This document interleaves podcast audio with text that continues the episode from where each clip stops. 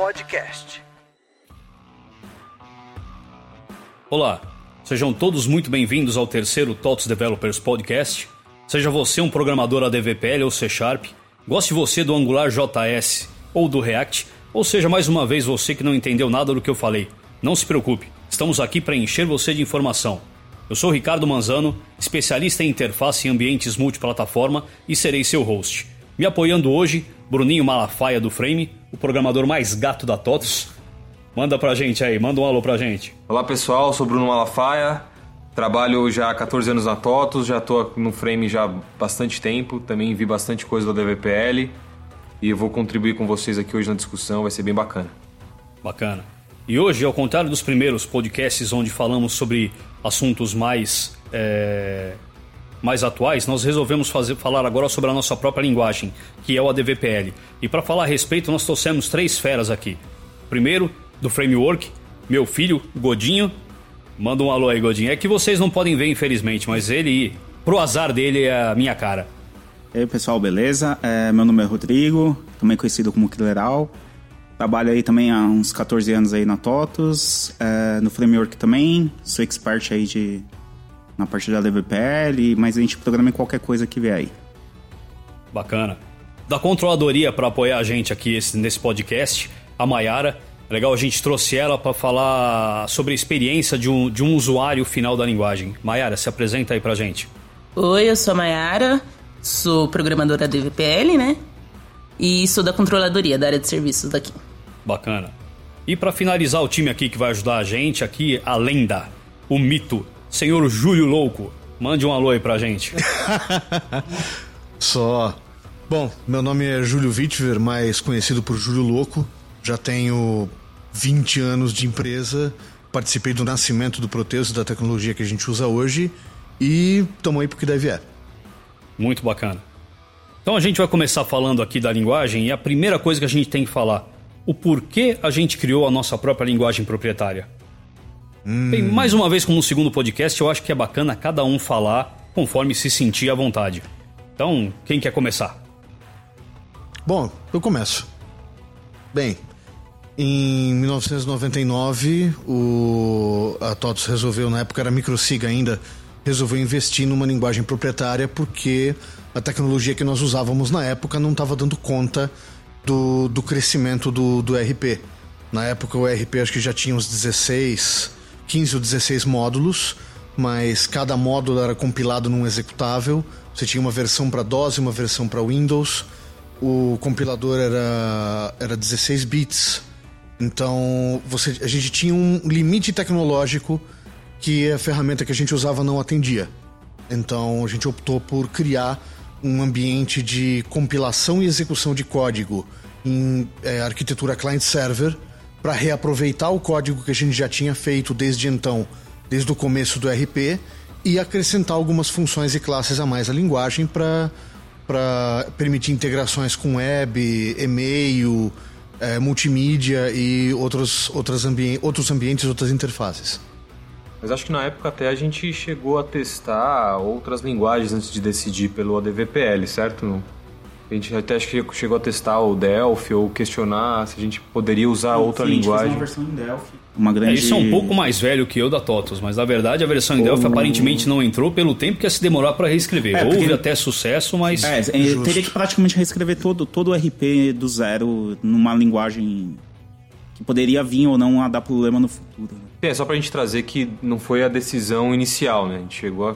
A gente não, que não, não é na minha gestão, mas a, a Microsiga na época chegou a questionar se seria se valia a pena se adotar uma linguagem de, de mercado já para fazer a reescrita. É que para aqueles que não sabem, isso já tem 20 anos. Então é uma história aqui que basicamente só o Júlio viu nascer. Os outros aqui, apesar de não ter ninguém novinho aqui na sala, a maioria aqui tem 14 anos de TOTOS, mas isso é uma história bastante antiga. E eu não sei se a gente comentou aqui sobre a origem do, do ADVPL vindo do, do Clipper. Chegamos a comentar? Não. Ah, então vamos aqui fazer um, um, um review aqui. O ADVPL veio oriundo do, do, do Clipper e do Five-Win. São duas línguas. É, o Five-Win ainda existe, para falar a verdade. Se você pesquisar a respeito, você vai ver que a empresa que é mantenedora dele ainda, ainda trabalha com a linguagem. Mas na época, por ser 16 bits, como o Júlio comentou, realmente não era uma coisa que que mantinha o sistema de pé. Bacana. Então vamos para a segunda parte. Falando tecnicamente, Júlio, você que programou nos primórdios lá da linguagem, ah. como que a gente começou a escrever essa linguagem? Como, como começou a, a trazer isso para dentro do nosso ambiente? Bom, a, a linguagem em si, a sintaxe da linguagem nós já tínhamos. A gente escrevia os nossos códigos em Clipper e a Microsiga desenvolveu um framework para trabalhar com RP. Então nós usávamos as funções básicas da linguagem mais o framework. É o que a gente usa hoje. Uh... vamos descer um pouquinho a régua. Como isso virou o ecossistema que a gente conhece hoje? Hum... Pode falar tecnicamente, acho que o pessoal que vai ouvir a gente vai entender um pouquinho. Bom, a gente aproveitou a sintaxe, mantivemos a sintaxe da linguagem, implementamos um ambiente client-server com, é, com um compilador, com um IDE para desenvolvimento, um application server para rodar o código e uma vez com esse, vamos chamar de sistema mínimo, a partir daí nós começamos a implementar novas funções e novas classes para integrar, para criar ferramental para o pessoal de desenvolvimento criar sistemas maiores e integrar com outras plataformas.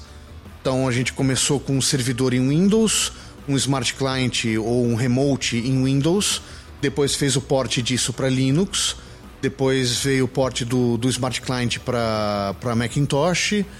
Uh, o gateway de acesso de dados, o DB Access, foi portado para Windows, Linux, HPUX, AIX, Ultra Spark. Depois a gente viu que não era, não era esse o foco da aplicação, a gente voltou, deu um passo para trás e homologou só para Windows e Linux. Mas enfim, o papel da tecnologia foi justamente criar é, acrescentar e criar recursos na linguagem para permitir dar mais ferramental para os desenvolvedores. Só para agregar o, o, que o Júlio estava falando, é, tem a questão de client-server, que o, mudou né, a perspectiva. Antes rodava tudo na mesma máquina do. Estava rodando aqui, aquela aplicação. Aplicação nativa, né? É, exatamente. E, a, e quando a Microsiga decidiu fazer a linguagem dela, ela já fez, além de fazer a linguagem, o compilador, igual o Júlio falou, mudou para esse paradigma de a casca que tá o cliente que está usando não está processando nada, tudo é processado no server. Então foi construído um application server, como você tem do próprio do SAP, do Java, enfim, um application server que roda as coisas e você consome aqui na frente um remote que depois veio a ter Smart diversos client, tipos uh -huh. de remotes, né? É, ActiveX chegou a ter, HTML, Smart Client é, normal. Então, Temos até mobile agora, para é, iOS, para Android.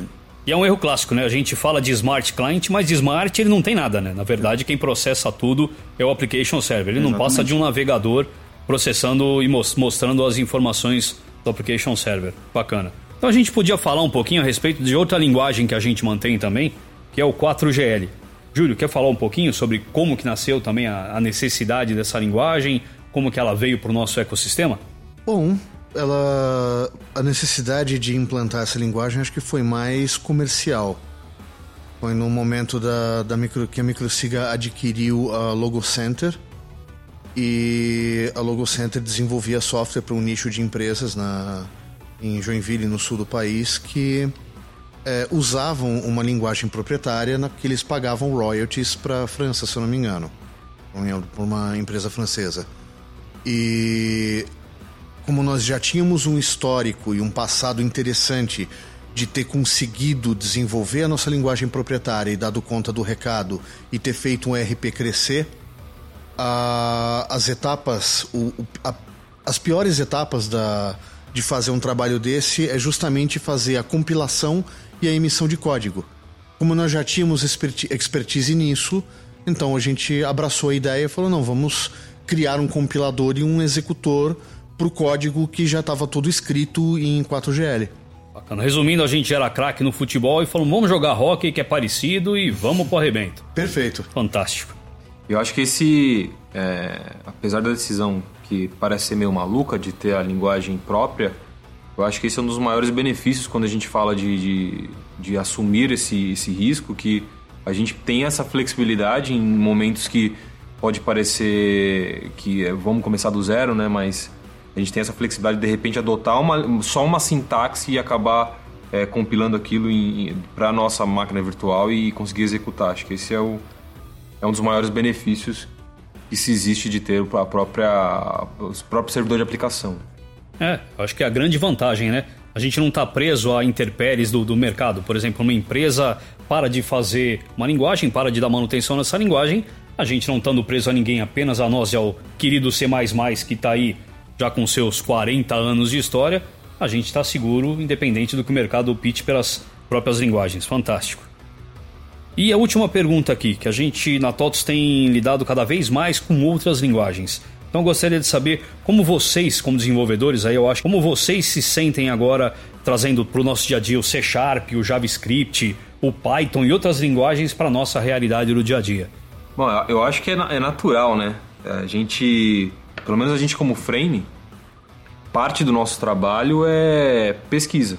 Então, é natural que a gente acabe utilizando outras linguagens, por, às vezes por, por necessidade né, de algum projeto específico que a gente já tenha que desenvolver, mas é natural que a gente acabe estudando outras é, ferramentas, outras linguagens, aplicações e frameworks, para que a gente consiga também acompanhar o que o mercado propõe, as inovações e as facilidades que outras linguagens também têm, e conseguir trazer isso para o nosso ambiente. Que é o dos. É, é um do, do, dos. Do, vamos dizer que coisas ruins, mas é, de fato é um ponto negativo que a gente tem. Enquanto o mercado consegue correr muito mais rápido, porque eles têm uma comunidade, são várias pessoas que não estão ligadas a um produto efetivo, mas que usam uma mesma linguagem, que conseguem contribuir, a gente tem que acabar correndo junto com essa galera para tentar é, desenvolver e acompanhar o que o mercado propõe. Então, é um caminho comum para a gente, é, ainda mais agora com a integração com o THF e tudo mais, que a gente, nosso front vai ser Angular. É, então, eu vejo muito positivamente isso, inclusive para quem é, já é desenvolvedora do VPL, eu, eu costumo incentivar que essa pessoa não se restrinja não se ao nosso universo, justamente. Bacana. É, o. Como o Bruno é, frisou, né? A gente tem o THF, que é um nosso front novo de, da web. E lembrando que linguagem é ferramenta, né? Então, é, a gente tem muita gente agora começando a usar TypeScript com JavaScript por causa do, do front-end. A gente tem bastante gente na parte de automação que está usando Python para fazer teste, essa parte de teste integrado, é, com automação de na parte de do Selenium, que tá bem legal. Então, tem boa parte do pessoal que usa Python. E, e tem que lembrar que o, o ADVPL é uma linguagem de quarta geração, né? Então, é, é, o ADVPL é de um, um uso muito específico, é, de um domínio muito específico. Então, o ADVPL é muito bom para fazer RP.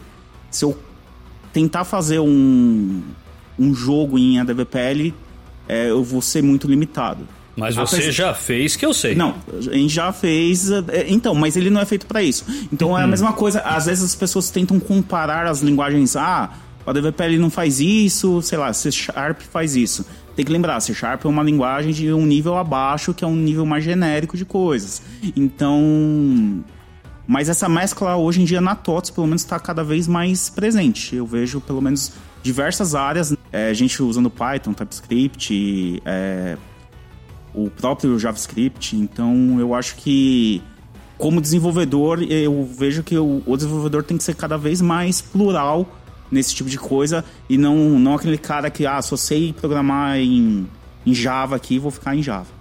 Eu acho que isso é até bastante saudável, né? A gente está trazendo várias, vários paradigmas para dentro da TOTOS. Eu acho que eu estou vendo isso com excelentes olhos. Diferentes maneiras de programar, diferentes linguagens, mas um único objetivo que é ajudar o nosso cliente. Fantástico.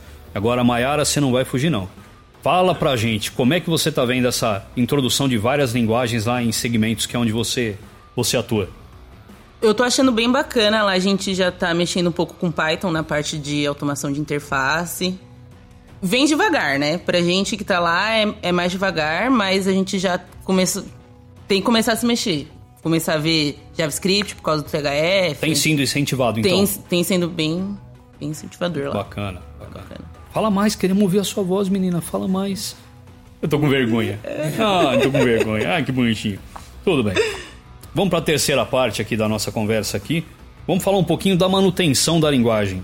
Então, acho que mais uma vez essa aqui vai para o Júlio, que é quem acaba mexendo mais nisso. Como que funciona a manutenção da linguagem no nosso servidor de aplicação? Bom, uh, vamos dividir entre inovação e sustentação. É o mesmo time que faz as duas tarefas. Então, uh, nós temos uma parte, uma parte a gente, ao fazer um roadmap, a gente foca em inovar na linguagem, naquilo que a gente sente necessidade. Nós temos feedback do, do próprio departamento de framework, dos nossos desenvolvedores, dos nossos clientes. É, a gente planeja um roadmap com inovação, é, aproveitando um pouco das tendências de mercado, de boas experiências anteriores ou de recursos que vão agregar funcionalidade efetiva e útil para a ferramenta. Isso entra tudo em inovação. E nós temos um segmento de manutenção onde a gente arruma eventualmente acontece um, um, algum erro, um bug, um mau funcionamento. Então nós temos também a parte de manutenção. Eu escutei é... um cliente falando aqui, eventualmente, é, mas eventualmente. estamos aqui para melhorar cada vez. Eu prometo para vocês. Em relação a isso, eu só queria acrescentar que é, a gente precisa também entender que um, o ciclo de gerar inovações e atualizações, é, principalmente na linguagem, é um ciclo demorado. Por quê? A gente tem muito respeito ao legado. Então, é, se eu faço um recurso novo que depende que o app server seja atualizado, aí o framework seja atualizado e o, o produto seja atualizado, isso pode demorar para chegar no cliente final, né? Quem, quem consome o produto mesmo. Então, às vezes essa morosidade pode parecer que demora demais, mas é, a gente tem todo esse ciclo, né? É, daqui a pouco a gente vai conversar um pouco mais sobre o futuro e tal, mas o a gente tem que respeitar sempre isso, é fazer as alterações que a gente precisa, que a gente acha que é correta, mas é, conseguir isso encaixar no legado que a gente tem e não quebrar customização na rua, porque a gente tem muita customização. É, um dos grandes é, é qualidades do Proteus e do ADVPL é a parte do, do cliente customizar, né? Ele pode praticamente escrever um módulo inteiro da solução dele do zero e, e manter isso. Então, como a gente tem esse cuidado, a gente tem, às vezes, um pouco de um freio de mão puxado em relação a algumas inovações. E uma coisa que a gente tem feito também, promovido bastante, é, é a proximidade com projetos piloto, né? Então, é, pra, não só para release, mas também para algumas entregas pontuais de projetos é, de inovação. A gente tem chamado alguns clientes para participar dessa, desse piloto, o que também permite que o cliente colabore com o roadmap. Então, se ele enxergar alguma possibilidade de melhoria, até participando de sistêmico, agora recentemente da homologação do Lobo Guará, então, qualquer sugestão. Só é complementando, é o sistêmico, para quem não conhece, na verdade, é um movimento aqui interno da TOTOS para testar de verdade o nosso produto. Então, a gente envolve clientes diretamente que ajudam a gente a testar. É um, é um teste integradão, né? Exatamente. Gigante com todos os departamentos. Então, essa é uma oportunidade também bem legal de participar do, do nosso roadmap de tecnologia. Então, sendo parte dos projetos piloto. Então, aqui a próxima pergunta é interessante porque eu queria saber de vocês. É, quais as linguagens de programação favoritas de vocês e se o ADVPL está entre elas. Então vocês podem mentir um pouquinho, que é para o chefe não ficar bravo, não tem problema. Quem começa? Eu posso começar. Eu aprendi a programar no ADVPL. Então, Bacana. Então, tipo, eu entrei aqui e aprendi desde o começo. É, isso não quer dizer que você gosta. Conta um pouquinho como que você entrou aqui, é, de onde que você veio, a história é bacana. Maiara, a história de uma vida. Comece, que, minha querida. O que, que, você fazia, onde você estudava, eu acho bacana. Sério? Sério. sério, é sério. Eu era da área de automação predial. Na verdade, eu, a minha formação é engenheira mecatrônica. Eu trabalhava na área de automação predial, fazendo telas para automação mesmo. Tipo, ar-condicionado, controlar ar-condicionado pela tela, para essas coisas. E daí meu namorado falou: Ah, tem um emprego bem legal lá pra você, você não quer? Tipo, tinha programação na faculdade, mas daí eu gostava já, né? Ele falou: Ah, tem um lugar bem legal, não quer ir lá comigo? Vamos lá. Daí eu vim pra cá. Comecei aqui seis anos já. Mas eu cheguei aqui foi o primeiro lugar que eu programei de verdade mesmo. E a, aprendi do zero. E eu gosto bastante. Eu acho uma linguagem fácil de de De desenvolver. aprender e de, se aprender- desenvolver. É. Bacana. Eu acho bacana. Mais alguma outra linguagem que chame a sua atenção? Um pouquinho de JavaScript, mas bem pouquinho, assim. É, mas o JavaScript tá dominando o mundo, cara. Quando que a gente ia imaginar que um validador de formulário ia dominar o mundo, mas ele tá dominando. Bacana. O Godinho a gente já sabe, mas eu tenho que perguntar, tenho que fazer o meu papel aqui. É, bem, eu, bem, eu sou fãzaço de, de ADVPL, fiz até a extensãozinha lá do VS Code pra, pra usar ele num ambiente mais leve. É, gosto muito de C, C++. É, e, cara, não tem, na verdade, tem uma linguagem que eu odeio, mas eu não vou falar aqui pra não gerar flamers. mas, é, de, qualquer forma, é, basicamente é isso. Eu acho que o ADVPL tem muita, muita capacidade de fazer muita coisa bacana. E mas sim, go go gosto de um pouco de Java. Java ficou muito pesado. E eu odeio JavaScript. Não vou falar, não. Eu não posso, eu não posso, mas eu vou falar. Tá Julião? certo.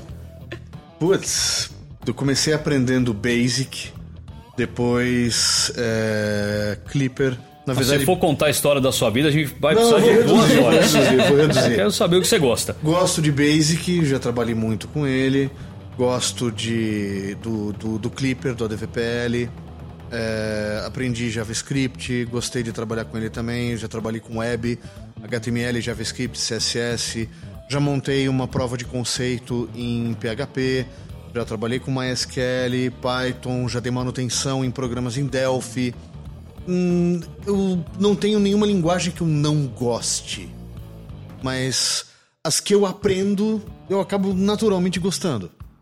Então, no, se eu for enumerar as minhas preferidas, é C++, C++ e DVPL.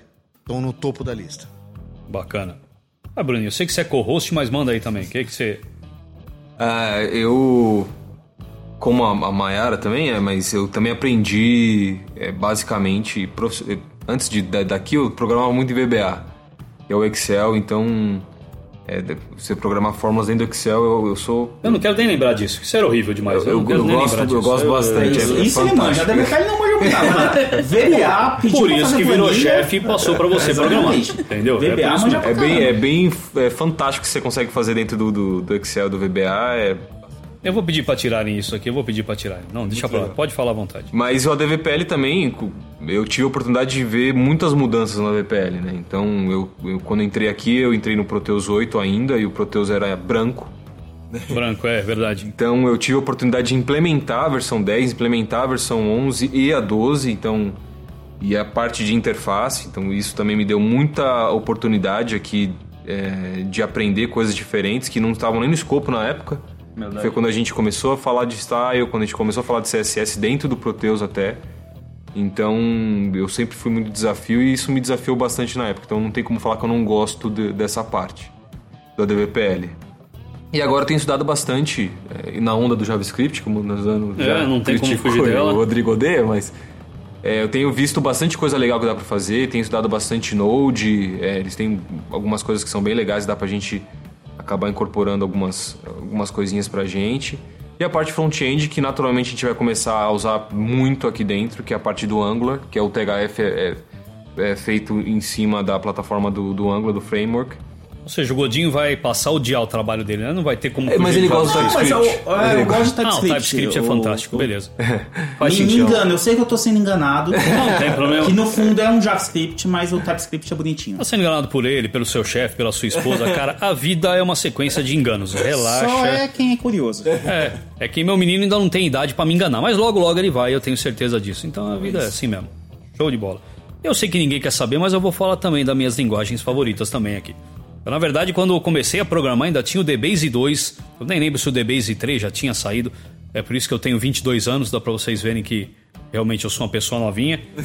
E eu tentei de tudo pra continuar no, no- na sintaxe do Clipper. Eu fui pro DBFest, pro Alaska Plus Plus, eu fui pra várias linguagens, até o Visual Objects, que era uma bela de uma porcaria. E quando eu aprendi a programar em Delphi, eu comecei a trabalhar num cliente da TOTOS e aí eu vi que o Clipper não tinha morrido. Então, acho que eu posso falar de carteirinha, que é o DVPL, e a sintaxe Clipper ainda é a minha favorita. Apesar de amar o C++, tirando quando ele dá problema de linkagem, que aí dá vontade de você meter a cara no teclado. Mas tirando isso, é uma excelente linguagem também. Bacana. Pessoal, vamos entrar aqui na quarta parte da nossa conversa. A gente vai falar um pouquinho primeiro sobre o futuro do ADVPL. Então, quem poderia falar um pouquinho? Acho que vai, vai sobrar para o Júlio mais uma vez, já que a gente está falando do kernel da linguagem. Como é que você vê o TL++, Júlio, que é o futuro do ADVPL?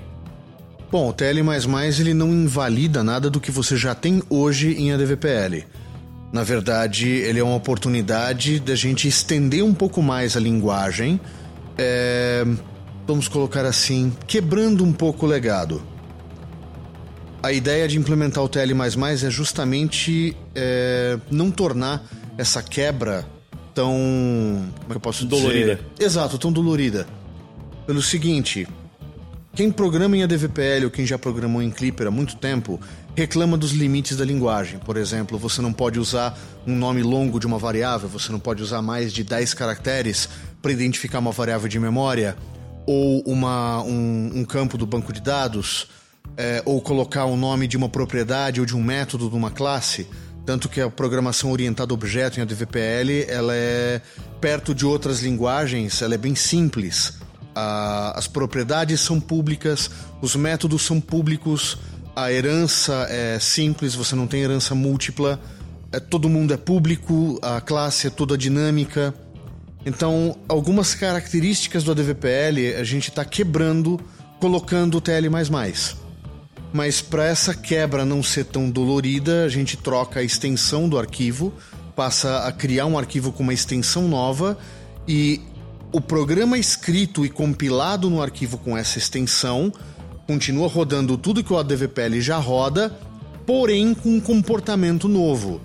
Dentro desse código você pode escrever uma variável com mais de 10 caracteres no nome, você pode escrever é, métodos de classes e declarar o escopo do método, se ele vai ser privado, protegido ou público tanto método quanto propriedade, usar nome longo tanto em método quanto em propriedade.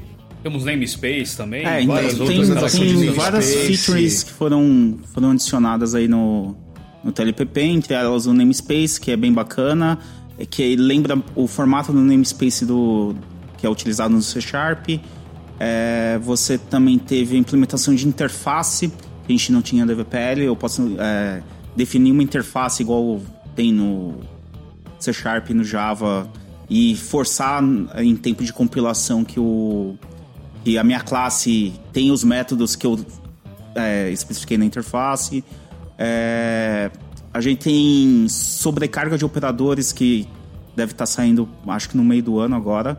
Porque é, é bom salientar né, que o, o TLPP está disponível no binário do Lobo Guará, que vai estar tá disponível para o cliente em breve.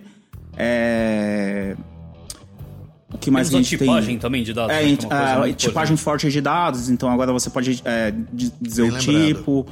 É... O que mais a gente teve de, de inovação? É... Alguma coisa lambda não tinha? Ah, a gente tem JSON nativo agora, então hum. você consegue é, criar objetos é, dinâmicos JSON igual. É, muito igual não, mas muito parecido que é no JavaScript. É... E teve algumas classes de melhoria, é, basicamente de, de, Ah, uma coisa muito importante, annotations. Agora a gente é capaz de fazer annotations igual a maioria das linguagens, TypeScript, JavaScript, que é você definir um arroba teste, por exemplo, e depois você tem um monte de métodos que conseguem... Ah, me dá todas as funções que são teste. Então você tem toda uma API de reflection, né? para fazer esse tipo de coisa. Então, ou, assim, eu estou bem empolgado para poder começar a utilizar já em algumas coisas. Uh... Você já devia estar trabalhando nisso, né? Tá não, então, a né? gente tem, a gente tem iniciativas que é quando não envolve legado, né? Então, se a gente está fazendo um serviço novo ou alguma coisa assim, a gente pode usar esses recursos. É, a gente de frame vai poder usar isso só quando o Lobo Guará ser o padrão, né? Porque é, vem aquela coisa, não quebrar legado. Então, se um, se um cliente não atualizar um binário, ele ainda não tem essa, essas Essa funcionalidades feature. novas. Então, para a gente, é, no produto Proteus, demora um pouquinho mais. Mas a gente já tem outras iniciativas, principalmente em GDPs, é, que já conseguem utilizar logo de cara. E outra coisa bacana também que é legal falar, O pessoal está preocupado, ah, vai ter uma nova linguagem, eu vou ter que passar tudo para essa nova linguagem. Então, não. O que funciona em ADVPL hoje vai continuar sendo compilado e funcionar no servidor de aplicação. E quem quiser utilizar as novas características, como o Godinho e o Júlio falaram, vão apenas renomear a extensão de PRW para TLPP e vão usar todas essas novas, essas novas features. Bruninho, quer? Não, é só, é só uma. uma é bem, bem interessante mesmo. Para quem está acostumado com a DVPLzão velho de guerra, tem muito recurso bacana. É, principalmente a questão de a gente conseguir proteger uma classe e tudo mais. Então, coisas novas virão. Muito com bacana. certeza. E falando de coisa nova, é legal também falar um pouquinho do, do THF. Vocês de frame que estão mais próximos dessa migração que a gente vai faz, fazer para o THF, o que, que vocês acham dessa, dessa nova ferramenta? Como é que vocês estão lidando com essa mudança?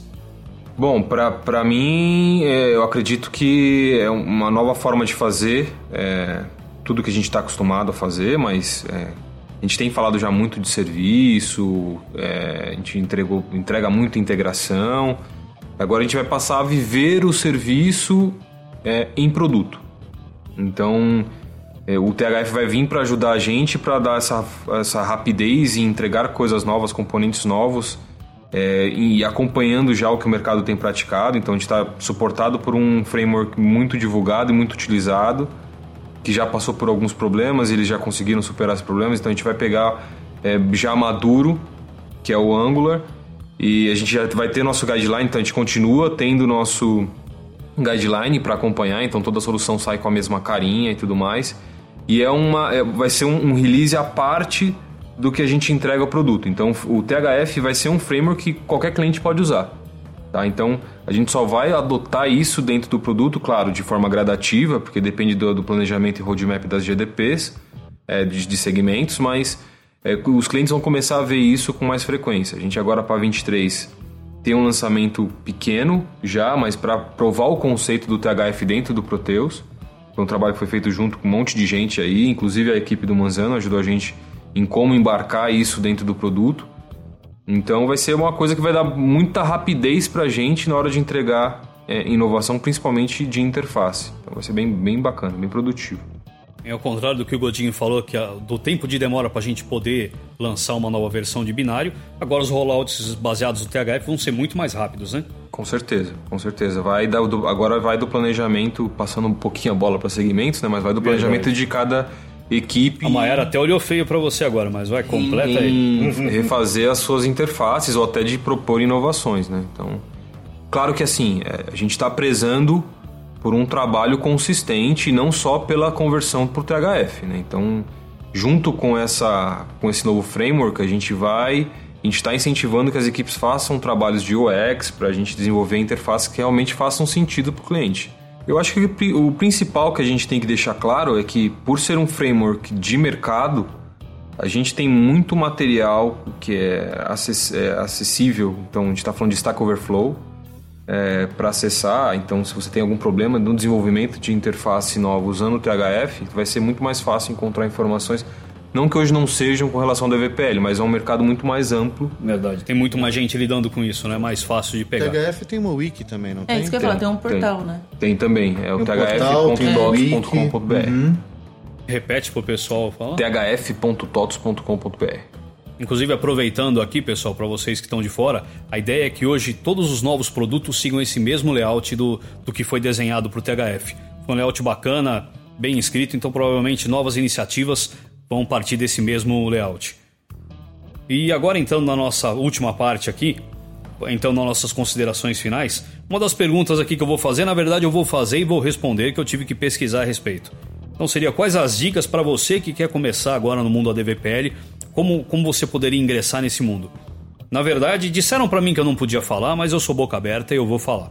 A TOTO está trabalhando numa nova iniciativa é, de um portal no YouTube que vai fazer microcursos em ADVPL abertos ao público para tentar captar novos talentos para nossa nova linguagem.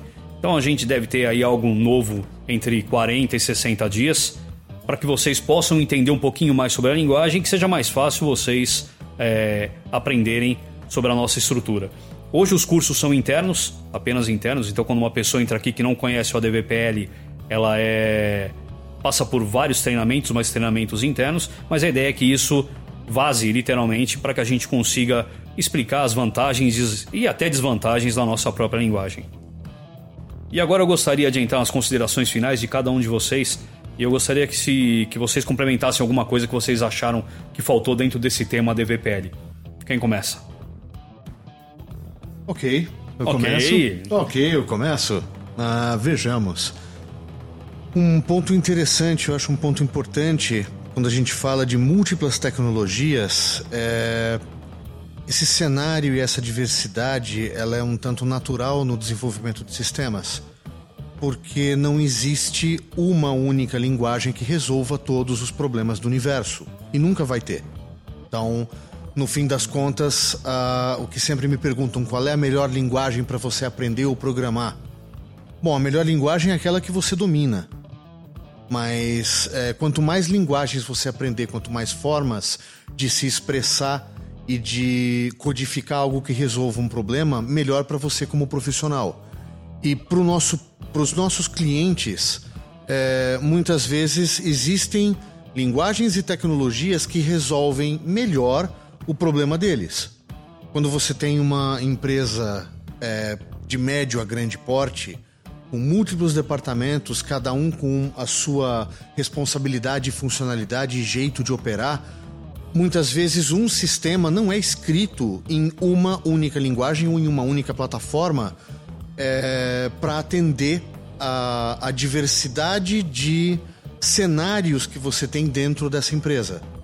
Então, tão importante quanto a, a, a escolha da, da ferramenta que você vai usar é você escolher bem as ferramentas que oferecem a possibilidade de integrar-se entre si. E nunca esquecer do PowerPoint, né? Uma ferramenta valiosíssima para quem programa, para explicar para o chefe o que Para está explicar fazendo, o né? que você está fazendo. É, ao invés de, de traduzir em bits e bytes, você faz um PowerPointzinho e imagens, fica lindo.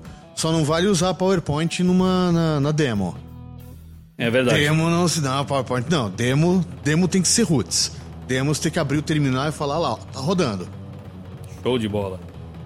Eu queria Pode falar. Duas coisinhas rápidas. Uma é, é, além do, do portal da, da TOTS que o Mazano comentou de, em relação, a gente tem o próprio TDN, que tem bastante conteúdo sobre a DVPL, se vocês quiserem dar uma pesquisada. É, o Júlio não falou, mas ele tem um blog muito bacana, que ele faz coisas muito loucas com, com a DVPL. É, então, Ajuda depois bastante. eu não sei de cabeça. Olha o jabá, olha o jabá. Eu, eu não conheço de cabeça o, o link, eu tenho Opa, lá nos favoritos. Mas aí depois ele pode falar. É, E só salientar o que o Júlio já falou, que é... cada, cada problema é uma, uma caixa de ferramenta para solucionar, né? É, assim, por mais que eu ame C++, eu não faria um cadastro de cliente em C++, porque eu levaria muito tempo para pôr isso em deploy, enquanto em AWPL eu faço isso em, sei lá, em meia hora eu consigo ter um, um CRUD pronto, é, rodando com serviço e interface pronta. Então é isso. Eu convido a quem não conhece dar uma olhadinha. E é isso. Show de bola. Maiara? É, pra galera não ficar com medo que a DVPL é fácil de, de aprender. Tem várias ajudas, tem o blog do Júlio, tem o TDN, é muito. tá bem documentado as coisas. E é isso. Show de bola. E aqui, para vocês que quiserem entrar em contato com a gente, a gente tem um canal sempre aberto aqui, que é o e-mail developers.totos.com. Repita, developers.totos.com. E a gente está aqui para ajudar vocês, tirar qualquer dúvida. E se vocês tiverem dicas para novos podcasts, também entrem em contato com a gente. No demais, eu queria agradecer aqui a presença dos nossos convidados, do Bruninho que me apoiou nesse dia, e esperar vocês no próximo podcast. Muito obrigado.